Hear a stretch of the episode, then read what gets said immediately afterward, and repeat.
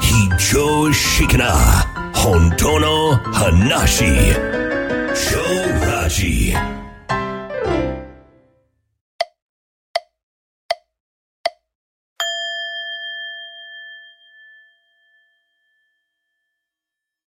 はい、こんにちは。長ラジの足立です。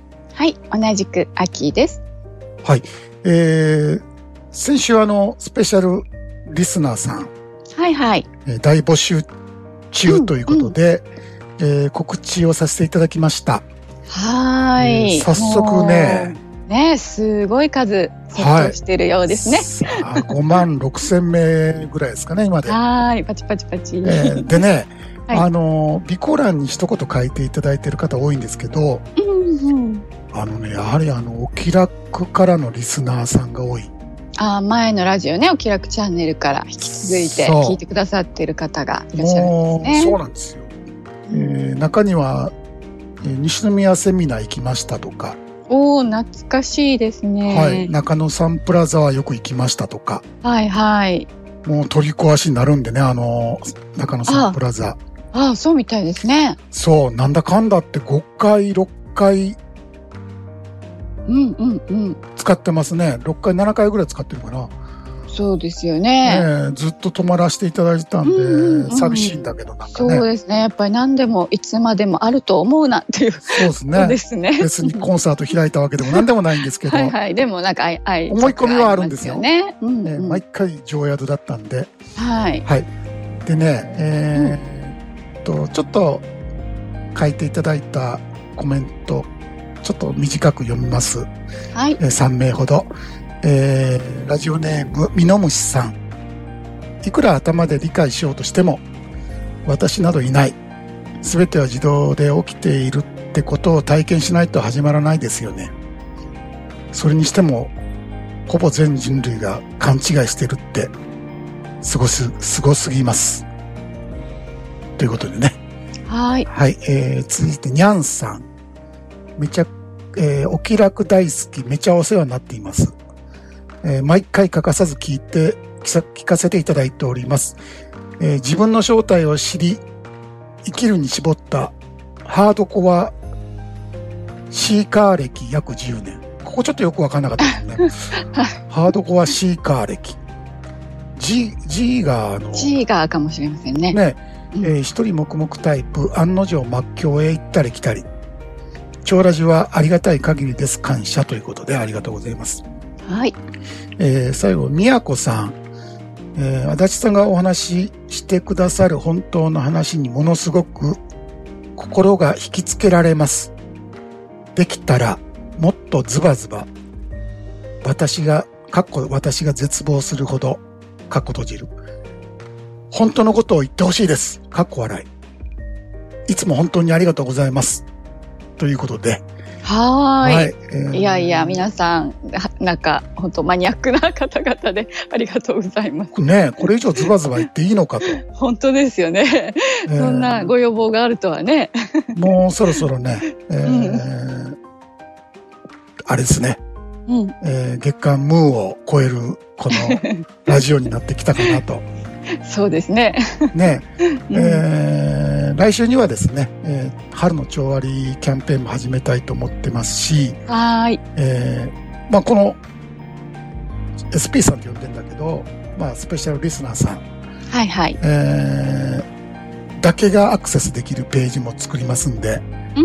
ーとんでもない特典がついております。ねえ、はいすごいすごい。それとですね、楽しみですね。はい、ありがとうございます。えっと、ゴールデンウィークには、このスペシャルリスナー限定の、まあ、ネットイベントを、はい。はい、やりたいと思っておりますので、えー、もう、皆さん、うえん。ーね、5万6千人の皆さんありがとうございます。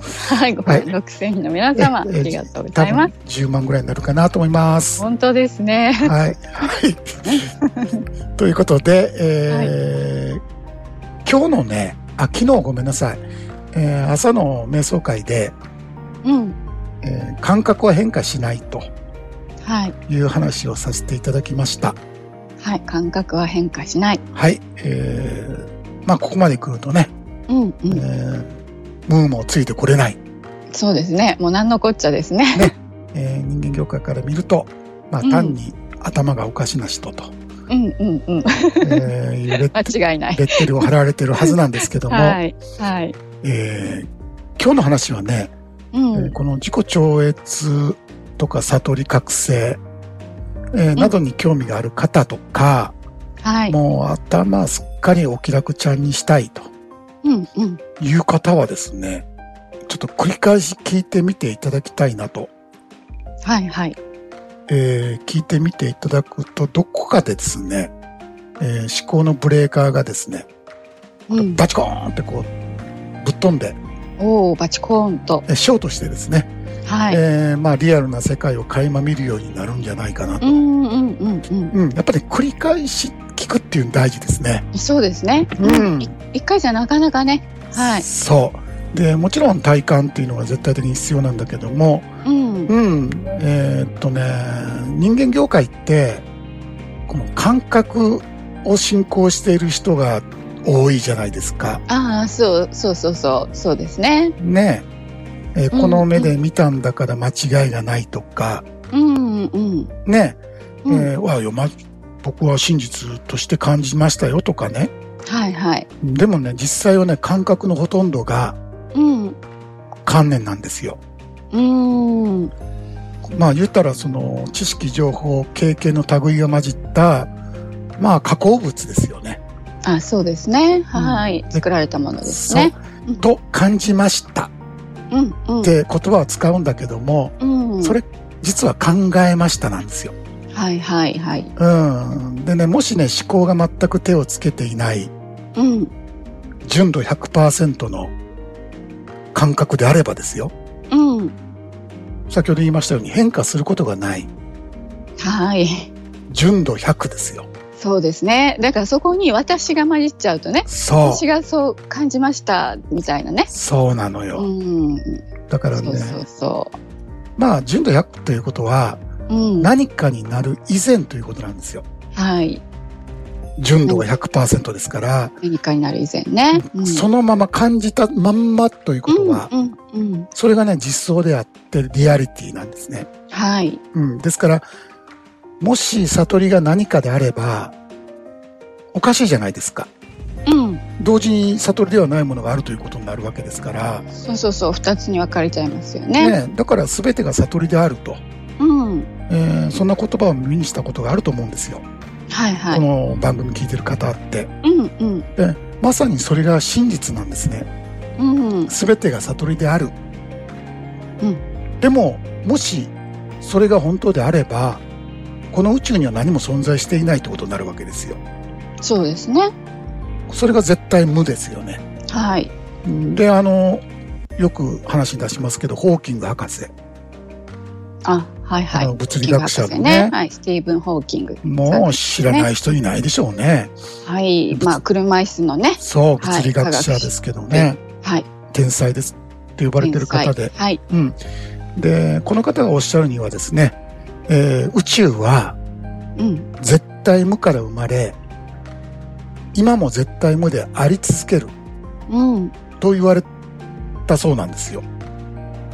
はーい。うん、でねあの、うんホーキング博士がですよはい。この頭がおかしな人間とほぼ同じこと言ってるわけじゃないです か。ね本当ですよ ね。ええーまあだからどうしたんだって話ですけどうね、ん。うん。うん。まあ、やっぱり真理って一つなんではい。一はつい。だから真理って呼ぶんですけども、そうですね。ね、どこから登っても同じ山頂に出てくるわけですよやっぱり。うん。うん。うん。うんだから天才も狂人もうん。神一重、はい。まさに。はい、えーでもね科学よりもこのゲームの方がはるかに手っ取り早いんですよね、うん。うえん。ーこれは間違いがない、はい。えーなぜかというと、まあ、科学って仮説から入ってうん。うん。実験実証のプロセスがあるんでうん。やたら時間がかかるんですよねうん。そうですね。うんでもこのゲームって単純に頭を放り投げるだけですからうん。うん。うん。シンプルなんですよそうですね。直接その真実と出会うっていそういううかこね。と、うん。うん。うん、だから素直さと実行力これ次第なんですけども、はい。それさえあればほとんどの方が数年でゴールインするはずなんですね。うんうんうん。そのままできる人のことですよ。はい。そうですね。愚直にね。そうう。ん。えー五感と身体感覚。うんまあ、えーうん一般的な感覚だけども、うんそれ自体は純粋な現象なので、現象。はい。ううんん何者でもないんですよね。うん。うんだから、座禅というのは呼吸を見るんじゃないですか。はい。呼吸という感覚はないからですよ。うんうんうん。その事実を知るには、うん。呼吸そのものになるしか方法がないんですね。はい。呼吸はないってことを知るには。そうですね。もうそのものになる。そうそれしかないですね。うん、なってみれば、この世界の実相は絶対無だったってことがわかるんですよ。うんうんうん。もう本当あ自然にね明らかになりますよね。なるんですよね。うんうん、うんそんなことを考えてこう頭で理解して納得するとかねそんなあーなんていうんですかややこしいことね一切あの吹き飛ばしてね。そうう。ん、でも、出家している修行僧でもない限り、うん一日中座禅なんてしてるわけにいかないじゃないですか。うん、そうですよね。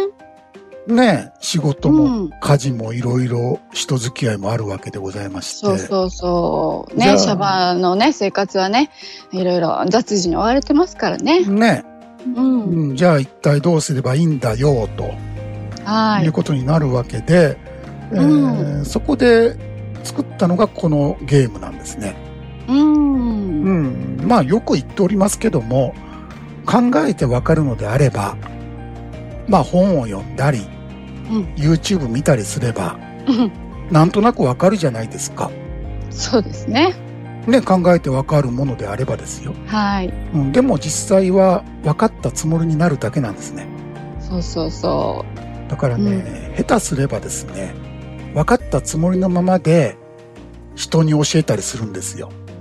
う。うんあるあるですよね。はいそれはね。え ーはいはいはいはい。はい。やり、はいやりました。はーい。